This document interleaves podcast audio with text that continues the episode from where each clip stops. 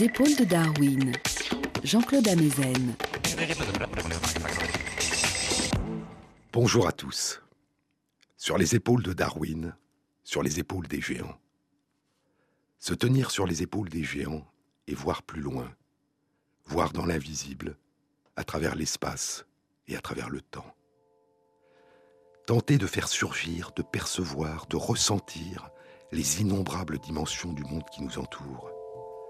Tenter de vivre ce que nous n'avons pas connu, ce que nous ne pouvons percevoir et ressentir que de l'extérieur. Ce qui nous éblouit dans l'étrange splendeur du monde vivant, ses formes, ses couleurs, ses mouvements, ses murmures, ses chants, son souffle, ses palpitations, son tempo, sa présence, son silence. Pouvons-nous revenir à des intuitions antérieures au langage demande George Steiner dans La poésie de la pensée? Pouvons-nous revenir à des intuitions antérieures au langage? Nous ne savons pas si une telle chose existe, s'il peut exister une pensée avant le langage. Pourtant, dit Steiner, il y a l'inépuisable signification de la musique qui défie toute traduction en mots. Et quand nous invoquons la signification de la musique et de la beauté sous toutes ses formes, nous procédons par des analogies, nous utilisons des métaphores et nous emprisonnons cette signification dans les contours d'un discours. D'où cette idée que l'essentiel réside dans ce qui n'est pas dit, dans ce qui ne peut être énoncé. D'où cette idée qu'il y a eu un état antérieur, plus proche des sources de l'immédiateté, plus proche d'une pure lumière de l'être. Avant les mots, ce qui persiste parmi les mots d'un temps d'avant les mots. Harpe, flûte et tambour, dit Pascal Quignard. Harpe, flûte et tambour s'assemblent dans toutes les musiques. Cordes et doigts, vent et bouche, percussion des mains ou piétinement des pieds, toutes les parties du corps dansent.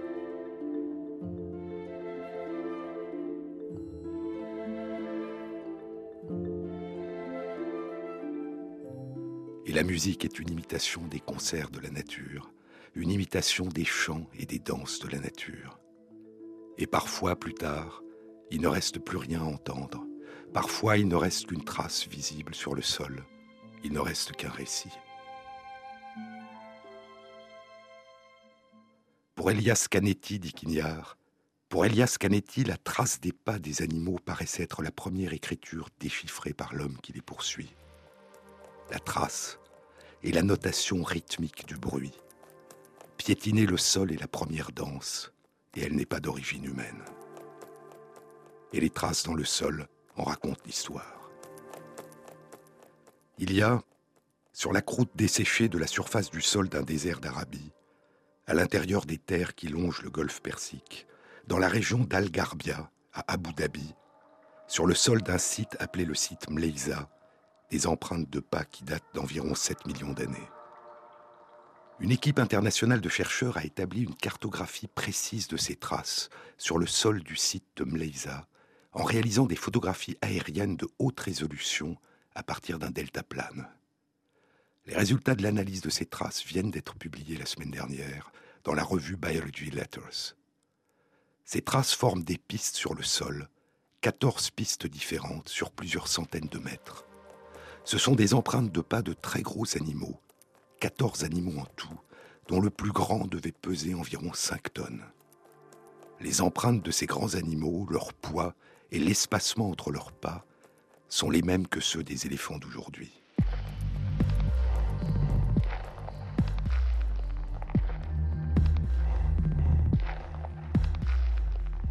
Mais des vibrations du sol sous leurs pas, de leur piétinement, de leur danse, de leur barrissement, de leur voyage à la recherche de plantes pour se nourrir et d'eau pour étancher leur soif, il ne nous reste que les empreintes qu'ils ont laissées il y a 6 à 8 millions d'années.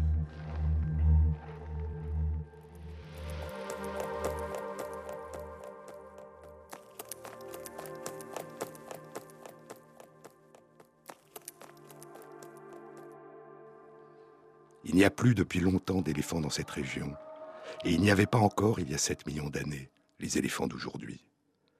Ces animaux dont ne subsistent que des traces de pas sur le sol étaient des proboscidea, des membres de la grande famille qui a donné naissance aux mammouths, aujourd'hui disparus, et aux éléphants d'Asie et d'Afrique.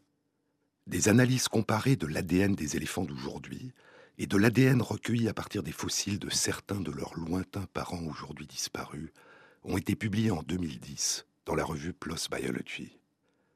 Ces analyses permettent de reconstituer à grands traits la généalogie des plus grands animaux qui arpentent aujourd'hui les sols terrestres. Il y a plus de 45 millions d'années, les proboscidea se séparaient en deux grandes lignées. L'une était constituée des ancêtres des mastodontes d'Amérique, aujourd'hui disparus, et l'autre des ancêtres des mammouths et des éléphants d'aujourd'hui. Plus récemment, il y a 4 à 9 millions d'années, cette deuxième lignée se divise à nouveau en une lignée des ancêtres communs aux mammouths et aux éléphants d'Asie d'aujourd'hui, et une lignée des ancêtres communs aux éléphants d'Afrique d'aujourd'hui. Puis, durant une période située entre il y a 2 à 5 millions d'années, les ancêtres des mammouths se séparent des ancêtres des éléphants d'Asie d'aujourd'hui. Et les ancêtres communs à tous les éléphants d'Afrique d'aujourd'hui se séparent en deux espèces distinctes, les éléphants des forêts d'Afrique et les éléphants des savanes d'Afrique.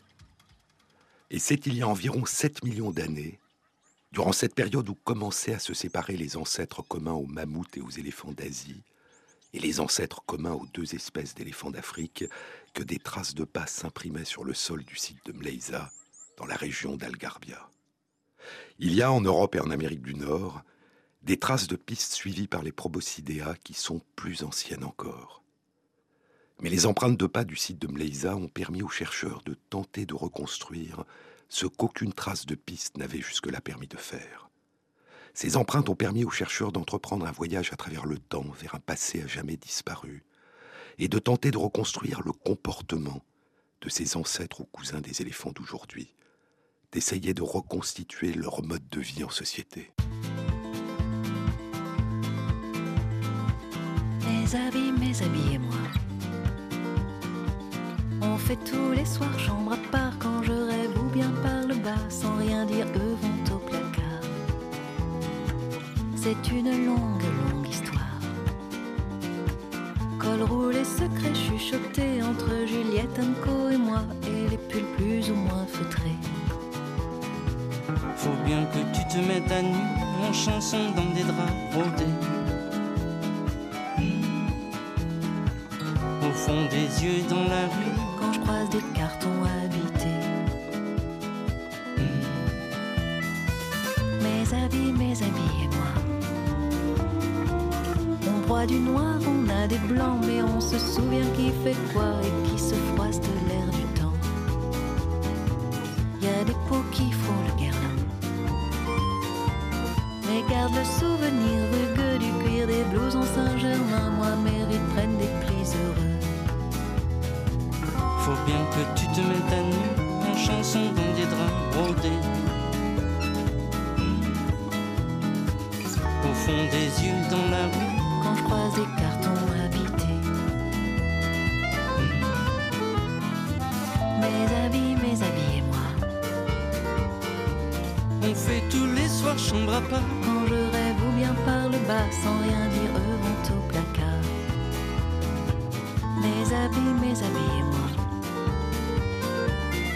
Tous les jours bande à pas. Je suis celle qui ne se change pas et se moque de tous les regards. Faut bien que tu te mettes à nu en chanson dans des draps brodés.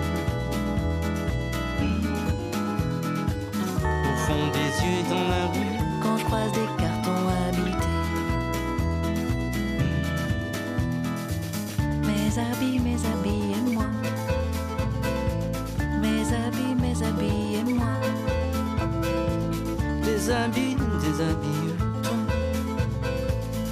Sur les épaules de Darwin, Jean-Claude Amezen. Les éléphants ont une organisation sociale très complexe. Ils naissent dans des groupes menés par une matriarche, une grand-mère ou une arrière-grand-mère, dont certaines sont âgées de plus de 60 ans.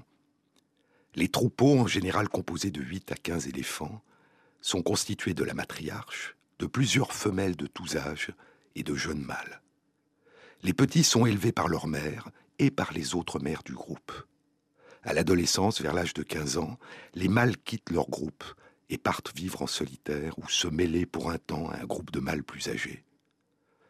Ils ne rejoindront un troupeau que brièvement, à la saison des amours. Le reste du temps, ils vivent à l'écart, les plus âgés souvent en solitaire. Depuis plus d'une dizaine d'années, une série de travaux a révélé l'importance du rôle de la matriarche, de l'expérience qu'elle a accumulée durant toute sa vie, de sa mémoire. En 2001, un groupe de chercheurs animé par Karen McComb de l'Université de Sussex en Grande-Bretagne publiait dans la revue Science l'une des premières grandes études dans ce domaine. L'étude a été menée dans la réserve d'éléphants du parc national d'Amboseli au Kenya, où durant une trentaine d'années, des données avaient été accumulées sur l'histoire individuelle de plus de 1700 éléphants. La recherche a consisté à étudier pendant une durée de 7 ans 21 familles d'éléphants menées chacune par une matriarche d'âge différent, soit une matriarche âgée de 55 ans ou plus, soit une matriarche plus jeune, âgée d'environ 35 ans. Lorsqu'un troupeau d'éléphants rencontre un autre troupeau, il lance des appels particuliers, des appels de contact. Ces appels sont des sons dont les longueurs d'onde sont trop lentes pour être perçues par l'oreille humaine, des cris infrasoniques Seules les harmoniques de ces cris nous sont audibles. Connaissant l'histoire individuelle de ces éléphants, les chercheurs ont enregistré, puis diffusé par haut-parleurs, à chacune des 21 familles, une série d'appels de contact provenant soit de groupes d'éléphants qui étaient bien connus de la matriarche, soit de groupes qu'elle n'avait pas rencontrés depuis longtemps, soit de groupes inconnus. Chacune des 21 familles répondait aux appels de groupes inconnus en se disposant en cercle en adoptant une réaction de défense, puis en remuant leur trompe, humant l'air environnant à la recherche d'odeur. Mais le comportement des familles était très différent en ce qui concernait la réaction à des groupes d'éléphants rencontrés par le passé. Les familles menées par de jeunes matriarches, âgées d'environ 35 ans, répondaient très souvent à des appels de contact de familles d'éléphants rencontrés par le passé, de la même manière qu'à des appels d'inconnus, en se disposant en cercle, puis en humant l'air, en remuant leurs trompes dans tous les sens. Mais les familles menées par une matriarche âgée de 55 ans et plus n'adoptent pas cette réaction d'alerte et de défense en réponse à des appels provenant de groupes d'éléphants rencontrés par le passé. Elles semblent être les gardiennes de la mémoire du groupe, évitant les réactions émotionnelles de stress inutiles et permettant de poursuivre des formes de coopération avec des groupes familiers et l'étude révélait pour la première fois une autre donnée surprenante. Dans les familles d'éléphants menées par une matriarche de 55 ans et plus, chaque mère du groupe avait en moyenne plus d'enfants que les mères des groupes menés par une matriarche plus jeune. Et ainsi, cette capacité des matriarches âgées à garder la mémoire des rencontres passées s'accompagne d'une augmentation de la fécondité des mères ou d'une augmentation de la survie de leurs enfants. En d'autres termes, le stress permanent provoqué par chaque rencontre, en l'absence d'une ancienne gardienne de la mémoire et de la sagesse du troupeau, ce stress permanent pourrait avoir un effet négatif sur le nombre de descendants. Sept ans plus tard, en 2008, une autre étude suggère que les familles menées par une matriarche plus âgée ont plus de chances de survivre en période de sécheresse, en trouvant des endroits où se nourrir et s'abreuver, tout en échappant aux prédateurs qui font le guet à ces rares endroits hospitaliers encore trois ans, et en mars 2011, l'équipe de Karen McComb publie dans les comptes rendus de la Société royale de Grande-Bretagne une nouvelle étude réalisée comme la précédente dans la grande réserve d'éléphants du parc national d'Amboseli au Kenya. Cette étude concerne le rôle des matriarches dans la réponse des familles d'éléphants à des cris, qui ne sont pas cette fois des cris d'appel émis par d'autres groupes d'éléphants, mais des rugissements de lions. Les lions sont, avec les êtres humains, les seuls prédateurs capables de tuer des éléphants. Ils attaquent les jeunes éléphants qui marchent à la périphérie du troupeau, évitant leur redoutable défense d'ivoire en se précipitant sur les flancs ou sur le dos de leur proie. Les lionnes sont d'excellentes chasseuses, mais quand il s'agit d'attaquer des éléphants, les lions, qui pèsent moitié plus lourd que les lionnes, sont beaucoup plus redoutables. Il suffit d'un seul lion ou de deux lions chassant ensemble pour tuer un jeune éléphant, alors qu'il faut une attaque coordonnée de sept lionnes pour parvenir au même résultat. Karen McComb et son équipe ont diffusé par haut-parleur des rugissements de lions, de un, deux ou trois lions, ou des rugissements de lionnes, une, deux ou trois lionnes, à proximité de 39 familles d'éléphants menées par des matriarches plus ou moins âgés. Les rugissements d'un ou de deux ou de trois lions signalent l'existence d'un danger important pour les jeunes éléphants. En revanche, les rugissements d'une ou de deux ou de trois lionnes ne représentent pas un danger. Toutes les familles d'éléphants, quel que soit l'âge de leur matriarche, ont réagi aux enregistrements des rugissements de trois lions en formant un cercle, comme ces cercles de chariots formés par les colons du Far West lors des attaques d'Indiens qu'ont popularisé les westerns. Des cercles où chaque éléphant adulte est face à l'extérieur, présentant une barrière de défense d'ivoire, et les plus jeunes sont à l'intérieur du cercle. Ce mode de défense très efficace est adopté beaucoup plus vite par les familles d'éléphants menées par une matriarche âgée de 60 ans ou plus, qui dresse immédiatement la tête et déploie ses grandes oreilles, et l'attitude des éléphants qui forment le cercle défensif est beaucoup plus agressive que dans les familles menées par une matriarche plus jeune. Et lorsque l'enregistrement diffuse les rugissements d'un seul lion, ou de deux lions, les familles d'éléphants menées par une matriarche âgée réagissent de la même manière, alors que les familles d'éléphants menées par une matriarche plus jeune ont tendance à ne pas réagir et à ne pas adopter une attitude de protection des jeunes.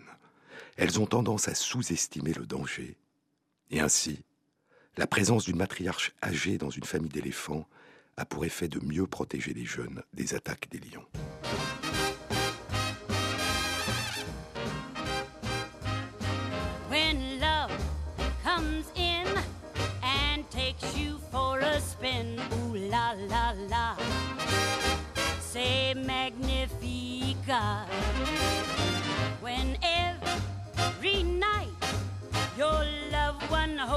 Tight, ooh la la la, say magnifica.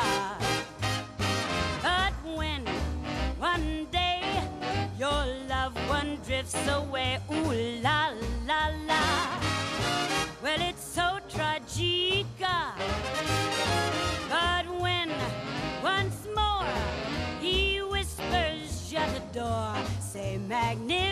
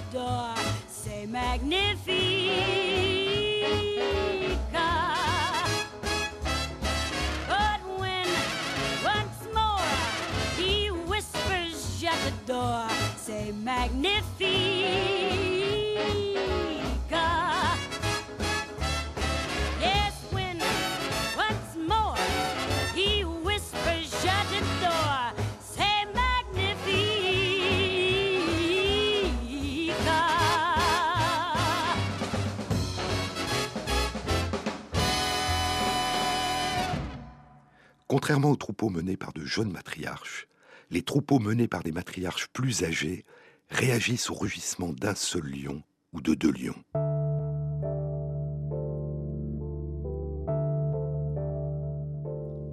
Ce n'est pas que les matriarches plus âgées soient plus craintives que les jeunes, elles ne réagissent pas, pas plus que les jeunes matriarches, aux enregistrements des rugissements d'une, deux ou trois lionnes qui ne présentent pas de danger. Elles ne sont pas plus craintives, elles estiment mieux le danger et organisent mieux les défenses. Et ainsi, la présence d'une matriarche âgée dans une famille d'éléphants a au moins trois effets bénéfiques sur la santé et la survie des membres du groupe et sur le nombre de ses descendants. Premièrement, une diminution des conséquences délétères des stress inutiles en cas de rencontre avec des groupes connus d'éléphants. Deuxièmement, une augmentation de la probabilité de trouver des ressources vitales en cas de période de sécheresse. Et troisièmement, une augmentation de la protection des jeunes en cas de rencontre avec un lion. La présence d'une matriarche âgée, d'une mémoire et d'une sagesse accumulée de dizaines d'années d'expérience, donne au groupe une capacité d'adopter rapidement des décisions collectives, de faire des choix collectifs qui bénéficient à chacun de ses membres. La taille et le poids des éléphants et des éléphantes augmentent continuellement avec l'âge, comme augmente continuellement la taille de leur défense d'ivoire. Les seuls prédateurs qui menacent ces gigantesques matriarches sont les humains. Et à cause de la taille de leur défense, elles sont une cible de prédilection pour les trafiquants d'ivoire.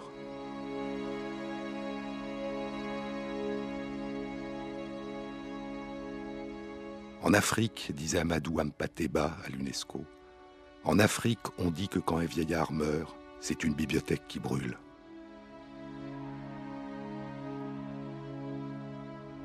Dans le monde des éléphants, quand nous tuons une matriarche, c'est la mémoire et la sagesse d'un groupe que nous détruisons.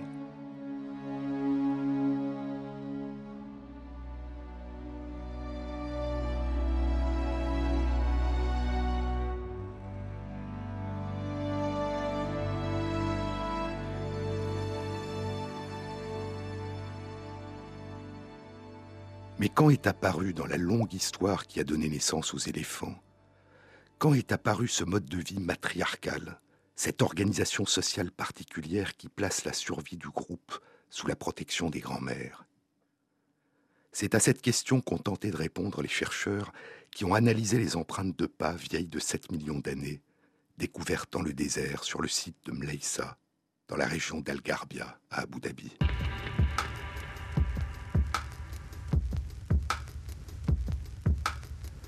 Ces traces forment des pistes sur le sol, 14 pistes différentes sur plusieurs centaines de mètres. Ce sont des empreintes de pas de très gros animaux dont le plus grand devait peser environ 5 tonnes. Le plus grand, qui marche droit devant lui en solitaire, a le poids d'un grand éléphant mâle solitaire d'aujourd'hui. Les autres avancent dans une toute autre direction, en groupe, côte à côte, marchant en parallèle, avec de fréquents petits zigzags s'approchant les uns des autres puis s'éloignant pour se rapprocher encore.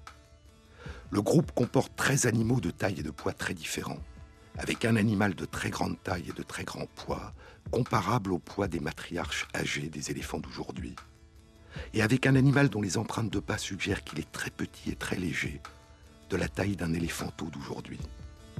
La cartographie de ces traces de pas dans le sol d'un désert d'Arabie suggère que le mode d'organisation de vie sociale des éléphants d'aujourd'hui était déjà présent chez leurs lointains ancêtres ou cousins il y a 7 millions d'années.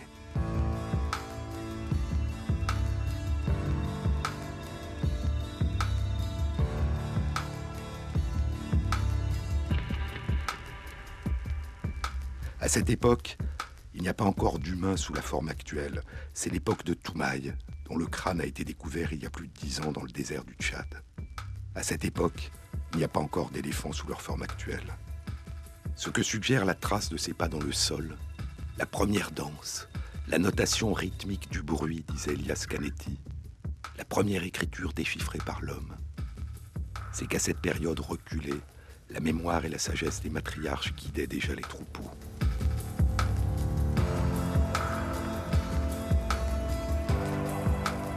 Cette mémoire et cette sagesse semblent remonter loin dans le temps, comme semble remonter loin dans le temps ce qui nous rend humains.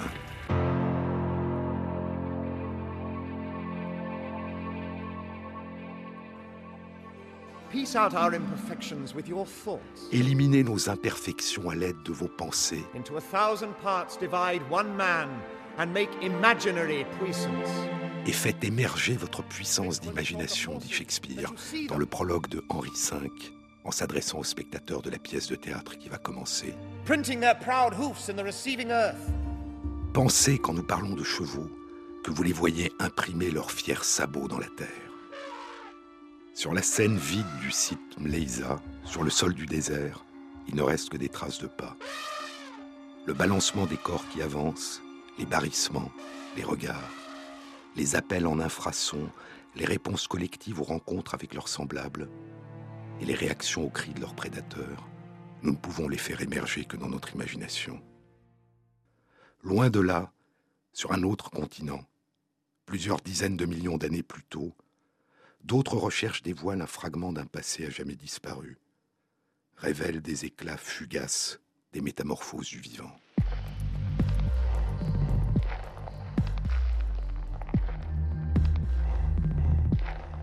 C'est il y a environ 55 millions d'années. 5 à 10 millions d'années avant que la plaque tectonique qui porte le continent indien frappe la plaque qui porte le continent asiatique, faisant surgir vers le ciel la chaîne de montagnes la plus jeune, la plus majestueuse de notre planète, le toit du monde, l'Himalaya. C'est qu'il y a 55 millions d'années. Cela fait déjà 110 millions d'années que les premiers mammifères terrestres sont apparus et sont demeurés de tout petits animaux nocturnes vivant à l'ombre des dinosaures. Et cela fait seulement 10 millions d'années que les dinosaures se sont éteints. Les mammifères terrestres ont commencé à se diversifier, à coloniser de nouveaux territoires, et la plupart des espèces de mammifères ont commencé à augmenter de taille et de poids. Le climat fluctue, varie, se modifie, et durant une période d'environ 130 000 ans, survient un réchauffement climatique extrême. La quantité de gaz carbonique, de dioxyde de carbone, va augmenter considérablement dans l'atmosphère, et la température moyenne, qui est déjà plus élevée qu'aujourd'hui au début de cette période, va encore augmenter de 5 à 10 degrés Celsius. Quels ont pu être, il y a 55 millions d'années, pour les différentes espèces de mammifères en train de se déployer, les effets d'un tel réchauffement climatique? Pour les animaux à sang chaud qui contrôlent la température de leur corps, les mammifères et les oiseaux, une série de travaux suggère que les animaux de nombreuses espèces qui vivent actuellement dans des régions plus chaudes ont en général une taille et un poids du corps plus réduits que les animaux de la même espèce ou d'espèces proches qui vivent dans des régions moins chaudes. Ce phénomène a reçu le nom de loi de Bergman. L'idée est que l'élévation de la température ambiante exige une dépense supplémentaire d'énergie pour empêcher la température corporelle de s'élever, et que cette dépense d'énergie croît à mesure que la taille et le poids de l'animal augmentent.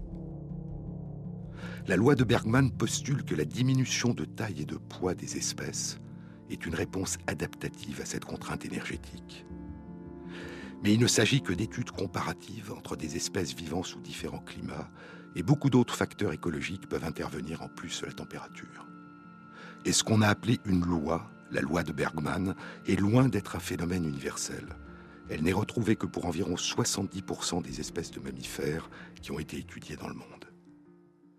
Une équipe de chercheurs des États-Unis a utilisé comme modèle pour tester la validité de la loi de Bergman, la période d'important réchauffement climatique survenue il y a 55 millions d'années. La question qu'ils ont posée était la suivante. À un même endroit, la taille et le poids d'animaux appartenant à une même espèce ont-ils changé durant ces 130 000 ans de réchauffement? Ils ont pris pour sujet d'étude des chevaux, et leurs résultats viennent d'être publiés la semaine dernière dans la revue Science. Sur les épaules de Darwin, sur France Inter.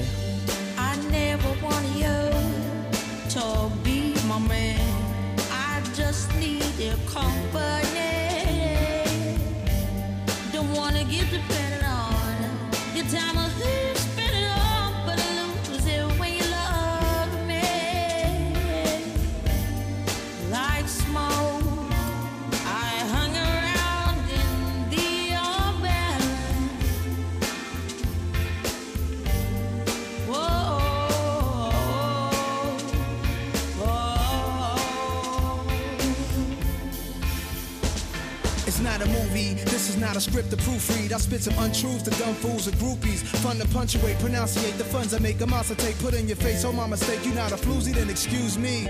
Before I talk my style, introduce me, get your name and phone number like one, two, three. Y'all know the story, y'all know the commentary. I kick the narrative. This is legendary, the good Samaritan. Hood thespian, like a polygamist with a twist. Will I marry again? Maybe, I guess. I hold a lady interest I just met. The love scholar, she the teacher's pet. Every other eve we meet and make each other sweat. I feel triumphant, no strings, just a fling to have fun with. I'll be out in London, Camden, hunting for the answers. Why did God take away the homie? I can't stand it, I'm a firm believer that we all meet up in eternity. Just hope the big man show me some courtesy. Why? Cause I'm deemed a heartbreaker like smoke. Girls ling around a player. Yeah, yeah, yeah, I yeah. never wanted you to be my man.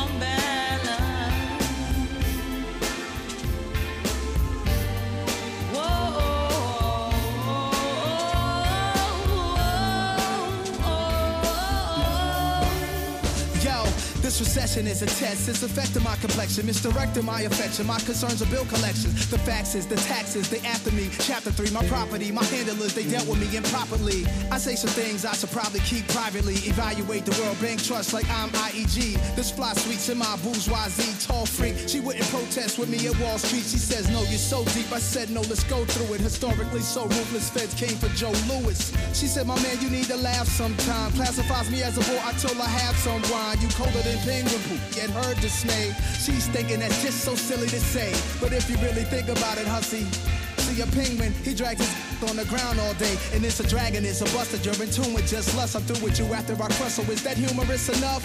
The smoke I puff. Tell the car to go to Aura Funky Buddha, Whiskey Mr. Mayfair. I hope I meet Simone love so she can show me love. NYC to UK, I might stay there. Everybody in the club tonight, say yeah. You know how me and Amy, y'all straight players.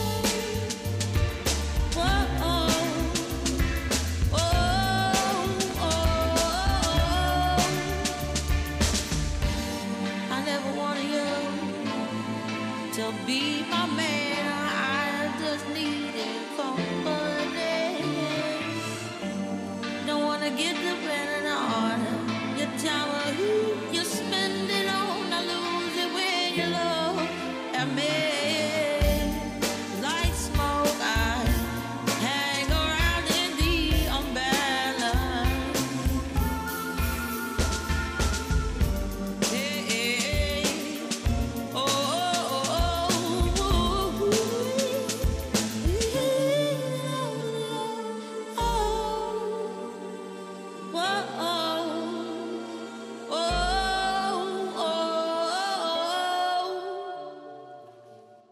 À l'ouest des États-Unis, au nord-ouest de l'État du Wyoming, dans le bassin de Clarks Fork, un site très riche en fossiles de mammifères. Ce site est constitué d'une superposition continue de couches successives de sédiments qui permettent de réaliser des datations extrêmement précises tout au long d'une période de 18 millions d'années. Cette période commence il y a 60 millions d'années et s'achève il y a 53 millions d'années. C'est la période où les premiers chevaux rejoignent l'Europe et l'Amérique du Nord. Ce sont de tout petits chevaux, des chevaux nains, des Cyphrhippus. Ils pesaient environ 5 kg. Et les fossiles de ces petits chevaux sont les principaux fossiles de mammifères découverts sur le site du bassin de Clarks Fork. Et les seuls fossiles de mammifères qui sont présents dans chacune des couches de sédiments. Les chercheurs découvrent qu'entre le début et la fin de la période de 130 000 ans de réchauffement climatique, qui a commencé il y a 55 millions d'années, le poids des descendants de ces chevaux a diminué de 30%. Ils pèsent moins de 4 kilos. Puis, à la fin de la période où la température redescend à sa valeur antérieure, le poids des descendants de ces chevaux a augmenté de 75% pour atteindre un poids moyen de 7 kilos. Des études réalisées depuis une vingtaine d'années sur d'autres sites dans le monde ont montré des résultats semblables sur des fossiles de deux espèces de primates et sur des fossiles de plusieurs espèces de mammifères herbivores et de plusieurs espèces de mammifères carnivores.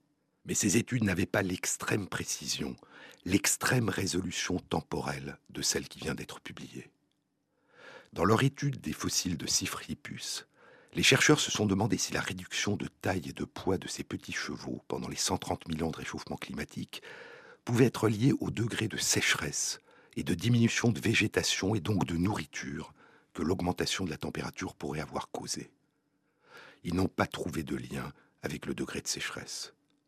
Et ils n'ont pas trouvé non plus de lien avec l'augmentation importante de dioxyde de carbone dans l'atmosphère qui a eu lieu au début de la période de réchauffement mais qui n'a pas duré. La conclusion de l'étude à ce stade est que les variations importantes de taille et de poids des petits chevaux sont directement liées aux variations de la température. Un poids de 5,5 kg avant le début du réchauffement climatique, puis un poids de moins de 4 kg après une élévation de la température de 5 à 10 degrés Celsius, puis un poids de 7 kg lorsque la température est redescendue à son niveau antérieur. Nous rappelons une fois encore l'extraordinaire plasticité du monde vivant et son extrême sensibilité aux modifications de l'environnement.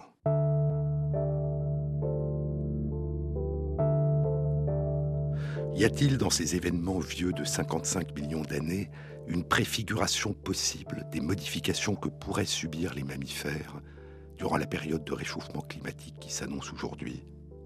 Nous ne le savons pas.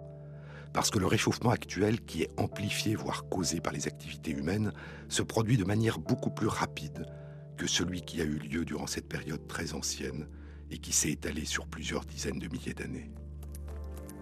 Des éclats de passé qui ressurgissent soudain, si précis à la fois dans l'espace et le temps. Des traces de pas sur le sol desséché d'un désert d'Arabie que traversaient il y a 7 millions d'années les imposants et lointains parents des éléphants d'aujourd'hui.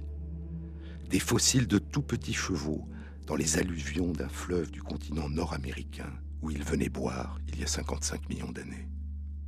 Mais là aussi, éliminez nos imperfections à l'aide de vos pensées et faites émerger votre puissance d'imagination. Pensez quand nous parlons de chevaux que vous les voyez imprimer leurs fiers sabots dans la terre. Là aussi, le passé émerge d'une patiente reconstruction à partir d'indices disparates.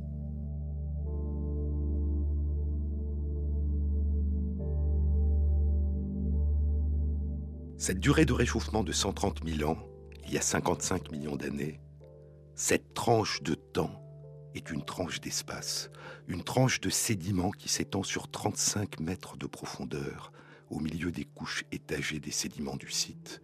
Le poids des fossiles des petits chevaux a été déduit de la surface de leur première molaire.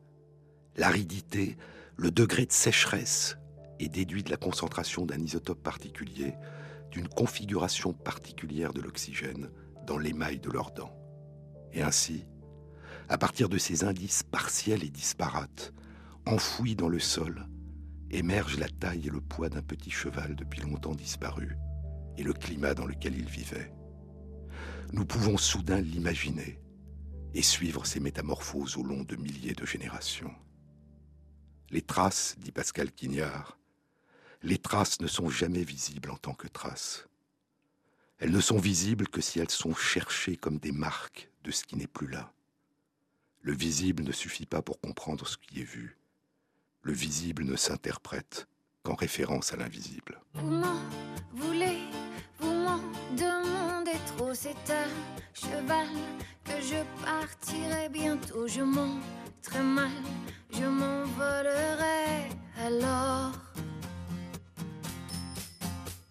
Dans un vaisseau de fête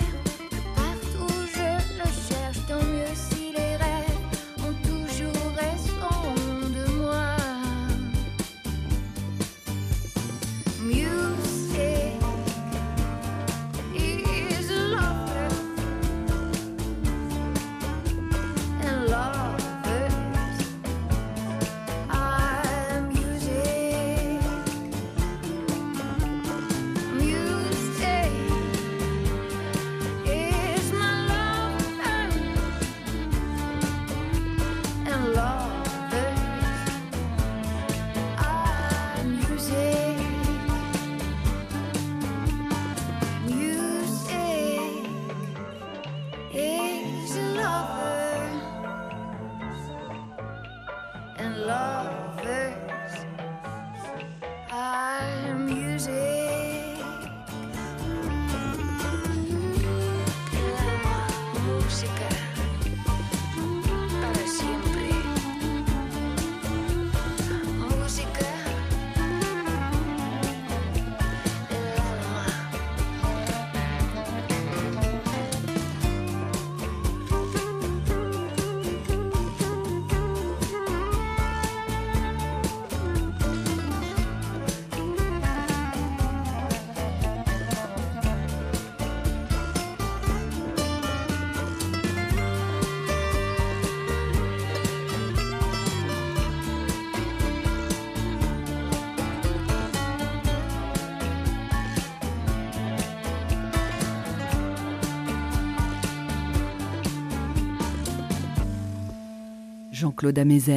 Sur les épaules de Darwin.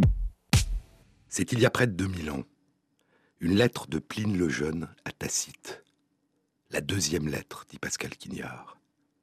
Tacite a demandé à Pline ce qu'il avait éprouvé ce matin-là, tandis qu'il était resté à lire un livre de tite-livre sur son lit et à en noter des extraits. La lumière, dit Pline, était comme malade, quasi languidus. Les bâtiments se lézardaient.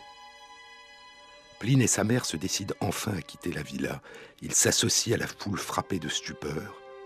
Une fois en dehors des endroits bâtis, ils voient le rivage élargi, la mer retirée, une foule d'animaux marins échoués sur le sable. La nuée noire et effrayante, Atra et horrenda, a envahi le ciel. Pline tient le bras de sa mère. La cendre tombait drue, je me retourne. Une traînée noire et épaisse s'avançait sur nous par derrière, semblable à un torrent qui aurait coulé sur le sol à notre suite. Il s'assoit sur le bord du chemin dans la nuit. La nuit, comme on l'a dans une chambre fermée, toute lumière éteinte. On entendait les gémissements des femmes, les vagissements des bébés, les cris des hommes. On ne pouvait percevoir les visages, on cherchait à reconnaître les voix. La cendre en abondance était lourde, nous nous levions de temps en temps pour la secouer. Je pensais que je périssais avec toutes les choses et que l'immense monde mourait en même temps que moi. Alors, dit Quignard, alors le cratère du Vésuve n'était qu'un sommet. Ses flancs étaient couverts de bois, de vignobles, de buissons et de champs. Le volcan était éteint depuis le début des temps historiques. Sous le règne de Néron, par une journée d'hiver lumineuse, le 5 février 62, les villas tremblèrent, les habitants furent évacués, ils revinrent. 17 ans plus tard, Titus étant empereur, le 24 août 79, ce fut l'éruption. Les Plines étaient là. L'oncle, Pline l'Ancien, y trouva la mort. Une lettre de Pline le Jeune à Tacite, la première lettre concernant cette journée, rapporte sa disparition. Le 9 avant les calendes de septembre, aux environs de la septième heure, ma mère lui apprit qu'on voyait un nuage extraordinaire par sa grandeur et son aspect. Une nuée s'était formée, ayant l'aspect d'un arbre. Dans le ciel, elle faisait penser à un pin déployant ses rameaux. Pline l'Ancien ordonna aussitôt qu'on fit armer un bateau liburnien à deux rangs de rames. Il gagne précipitamment la région que tous fuient, met le cap droit sur le point périlleux et obscur, si libre de crainte que toutes les phases du mal, à mesure qu'il les percevait, étaient notées sous sa dictée, malgré la cendre épaisse et chaude qui tombait sur le pont du navire. Il arrive, la pierre ponce pleuvait, et aussi des cailloux noircis, brûlés, effrités par le feu. Déjà des rochers écroulés forment un bas-fond qui interdit l'accès au rivage. La couleur rouge était avivée par la nuit. Desertas villas solitudinem ardere. Des villas abandonnées brûlaient dans la solitude. Il passe la nuit dans la villa de ses amis. Quand le jour se leva, autour d'eux ce n'était qu'une nuit, plus nocturne que toute nuit.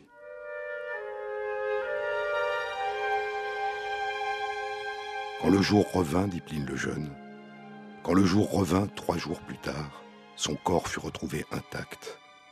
Son aspect était celui d'un homme endormi.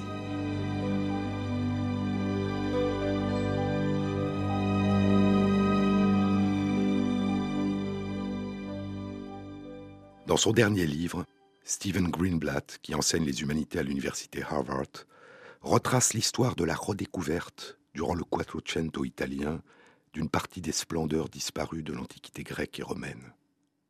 Mais le monde étrange et merveilleux de Pompéi et d'Herculanum est inaccessible et restera enfoui sous la terre pendant encore trois siècles.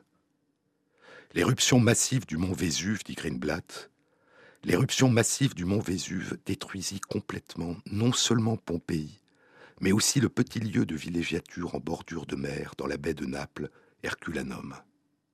Enterré sous une vingtaine de mètres de débris volcaniques, dur comme du béton, ce site où de riches Romains passaient autrefois leurs vacances dans leurs élégantes villas à colonnades ce site fut oublié jusqu'au début du XVIIIe siècle, quand des ouvriers, creusant un puits, découvrirent quelques statues en marbre. Alors seulement, les villes de Pompéi et d'Herculanum, préservées par le désastre de cendres, de lave et de pierres qui les avaient anéanties, ont commencé à ressurgir de l'oubli. Les deux théâtres, les thermes, les villas, la maison du faune, la maison des chastes amants, la villa des mystères, leurs splendides peintures murales, leurs mosaïques, leurs statues de marbre et de bronze.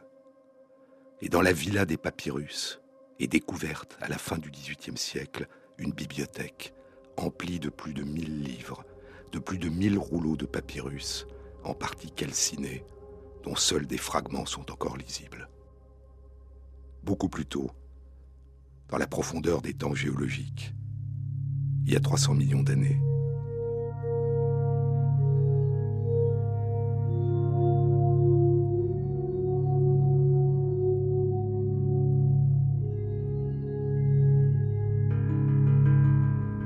Cela fait 700 millions d'années que le continent géant, unique, Rodinia, s'est brisé en plusieurs continents qui dérivent. Et il y a environ 300 millions d'années, les continents s'assemblent à nouveau pour former Pangaea, la Pangée, le continent géant dont Alfred Wegener avait en 1912 proposé l'existence dans un article intitulé La dérive des continents. Pangaea, littéralement toute la Terre, un seul continent géant, entouré par un seul océan géant, Pantalassa, littéralement toute la mer, la mer universelle. La théorie de Wegener sera rejetée avant d'être acceptée un demi-siècle plus tard, lors de la découverte de la tectonique des plaques. Puis la Pangée se brise il y a environ 200 millions d'années en deux continents, Gondwana et l'Eurasia, qui dérivent et se fragmentent à leur tour. Il y a 300 millions d'années, dans une région qui était alors située dans une grande île, au large du bloc de la Chine du Nord, dans une région qui se nomme aujourd'hui Wuda, au nord-ouest de la chaîne de montagnes de Helanshan, en Mongolie intérieure, au nord de la Chine, en 2007, des chercheurs chinois découvrent à l'intérieur d'une mine de charbon des fossiles de feuilles, de branches, de fougères et de vignes merveilleusement conservés, dans une couche de cendres de 60 cm d'épaisseur, une couche compacte, extrêmement dure de tufs volcaniques. Une forêt entière, fragmentée en morceaux, compactés, fossilisés. Une forêt entière qu'une éruption volcanique, il y a 300 millions d'années, a dévastée, détruite, ensevelie sous la cendre et la lave sur une longueur de 10 km. Et à partir de ces fragments fossilisés, une équipe de chercheurs chinois et américains a reconstitué cette forêt a reconstruit le déploiement entier de la forêt sur une surface d'un kilomètre carré. Une Pompéi végétale, écrivent les chercheurs. Leur étude vient d'être publiée la semaine dernière dans les comptes rendus de l'Académie des sciences des États-Unis. Elle présente leur analyse, de nombreuses et splendides photos des fossiles et une reconstitution sous la forme de peinture artistique de l'ensemble de la forêt. C'est une étrange forêt tropicale, composée d'arbres, de fougères et de vignes depuis longtemps disparues. Une forêt qui pousse sur une tourbe recouverte de quelques centimètres d'eau. La canopée est formée d'arbres fougères, les arbres marathialéens, hauts de 10 à 15 mètres. Par endroits, surgissent au-dessus de la canopée les troncs élancés de grands arbres, hauts de plus de 25 mètres, ceux qui s'élèvent le plus haut et sont surplombés par leurs plumets de feuillage sont les sagillaires, une espèce aujourd'hui disparue. Un peu moins haut sont les cordettes, une forme ancienne de conifères dont l'aspect nous est plus familier. Un peu en dessous de la canopée sont les arbres Tingia et Paratingia, qui appartiennent au groupe des Noegératiales, un groupe d'arbres à spores aujourd'hui disparus. Et plus près du sol encore, une vigne, et de nombreuses espèces de fougères. En tout, six groupes de plantes différentes, dont la répartition varie au long de la forêt reconstituée sur un kilomètre carré. À différents endroits, certains des groupes d'arbres sont plus nombreux que les autres. À mesure que nous avançons dans cette promenade imaginaire sous la canopée, la forêt change, se transforme. Des éclats de passé, des traces, des témoignages muets que la recherche fait surgir de l'oubli trois publications la semaine dernière qui nous permettent d'entrevoir des fragments de monde depuis longtemps disparus, dont nous étions absents. Il y a 7 millions d'années, il y a 55 millions d'années, il y a 300 millions d'années. Trois publications qui arrachent ces fragments à l'oubli.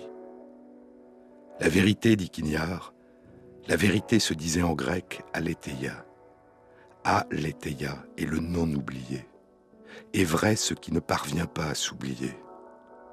Le grec aletheia, qui arrache à l'oubli, se traduit en latin par revelatio, qui tire le voile. Non-oubli, qui arrache le voile qui cachait le passé, qui inscrit soudain dans notre mémoire ce que nous n'avions encore jamais connu. Il n'y a pas, dit Quignard, il n'y a pas de passé qui ressurgisse et qui ne procure une sensation de naissance, une sensation de joie. La joie tragique, poursuit Quignard, la joie tragique d'avoir retrouvé le perdu.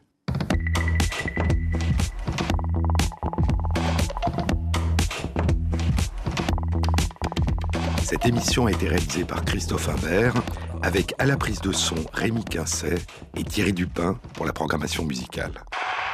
Les références de tous les articles scientifiques et livres dont je vous ai parlé aujourd'hui sont intégrés par Ségolène Van Etsland sur la page de l'émission sur le site franceinter.fr. Dans le prolongement de cette série d'émissions, nous organisons au Centre d'études du vivant à l'Université Paris Diderot un cycle de rencontres transdisciplinaires ouvertes à tous, intitulé Les battements du temps. La première rencontre aura lieu le mardi 13 mars de 19h à 21h et sera animée par le physicien Marc Lachiaiseray.